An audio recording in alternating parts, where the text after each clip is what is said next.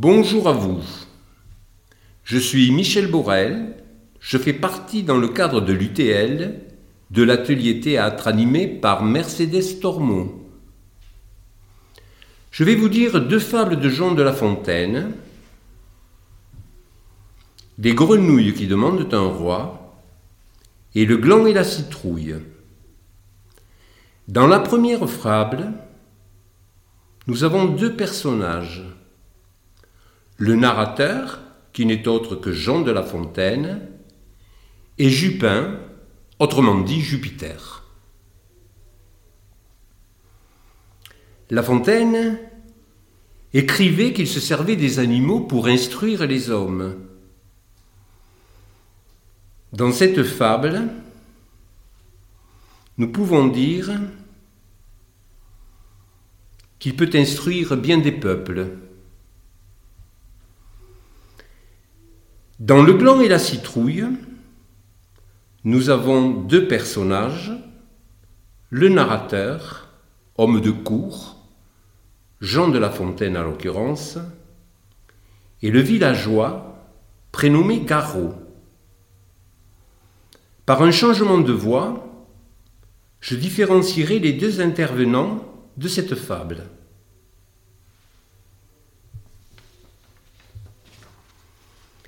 Les grenouilles qui demandent un roi. Les grenouilles, se lassant de l'État démocratique, par leur clameur firent tant que Jupin les soumit au pouvoir monarchique. Il leur tomba du ciel un roi tout pacifique. Ce roi fit toutefois un tel bruit en tombant que la Jean marécageuse, Jean fort sotte et fort peureuse, s'alla cacher sous les eaux, dans les joncs, dans les roseaux, dans les trous du marécage, sans oser de longtemps regarder au visage celui qu'elle croyait être un géant nouveau. Or, c'était un soliveau de qui la gravité fit peur à la première, qui, de le voir s'aventura, osa bien quitter sa tanière. Elle approcha, mais en tremblant. Une autre la suivit, une autre en fit autant.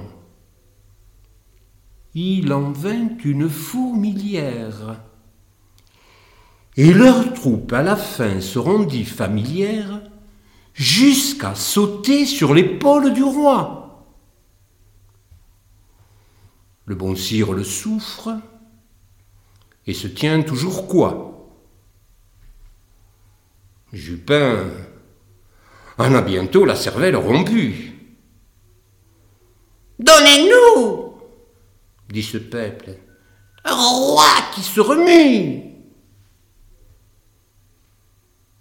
Le monarque des dieux leur envoie une grue qui les croque, qui les tue, qui les gobe à son plaisir. Et Grenouille de se plaindre, et Jupin de leur dire Mais quoi Votre désir à ces lois croit-il nous astreindre?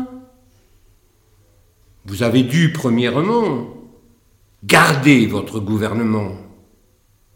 Mais, ne l'ayant pas fait, il vous devait suffire que votre premier roi fût débonnaire et doux.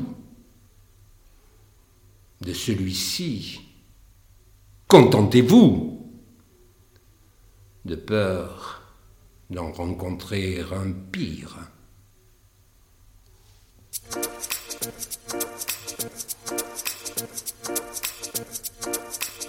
Le gland et la citrouille. Dieu fait bien ce qu'il fait. Sans en chercher la preuve, en tout cet univers et l'allée parcourant, dans les citrouilles je la trouve.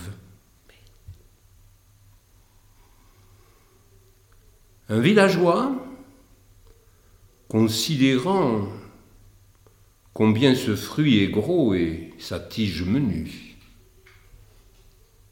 À quoi songer dit-il, l'auteur de tout cela?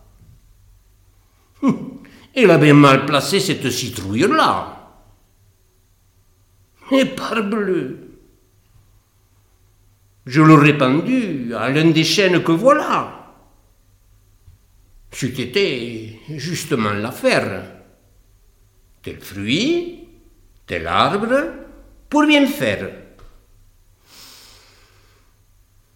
C'est dommage, Garou, que tu n'aies point entré au conseil de celui que prêche ton curé. Tout en eût été mieux. Car, pourquoi par exemple, le gland, qui n'est pas gros comme mon petit doigt, ne pend-il pas à cet endroit? Dieu s'est mépris. Plus je contemple ces fruits ainsi placés, plus il semble à Garot que l'on a fait un quiproquo. Cette réflexion embarrassant notre homme. On ne dort point, dit-il, quand on a tant d'esprit.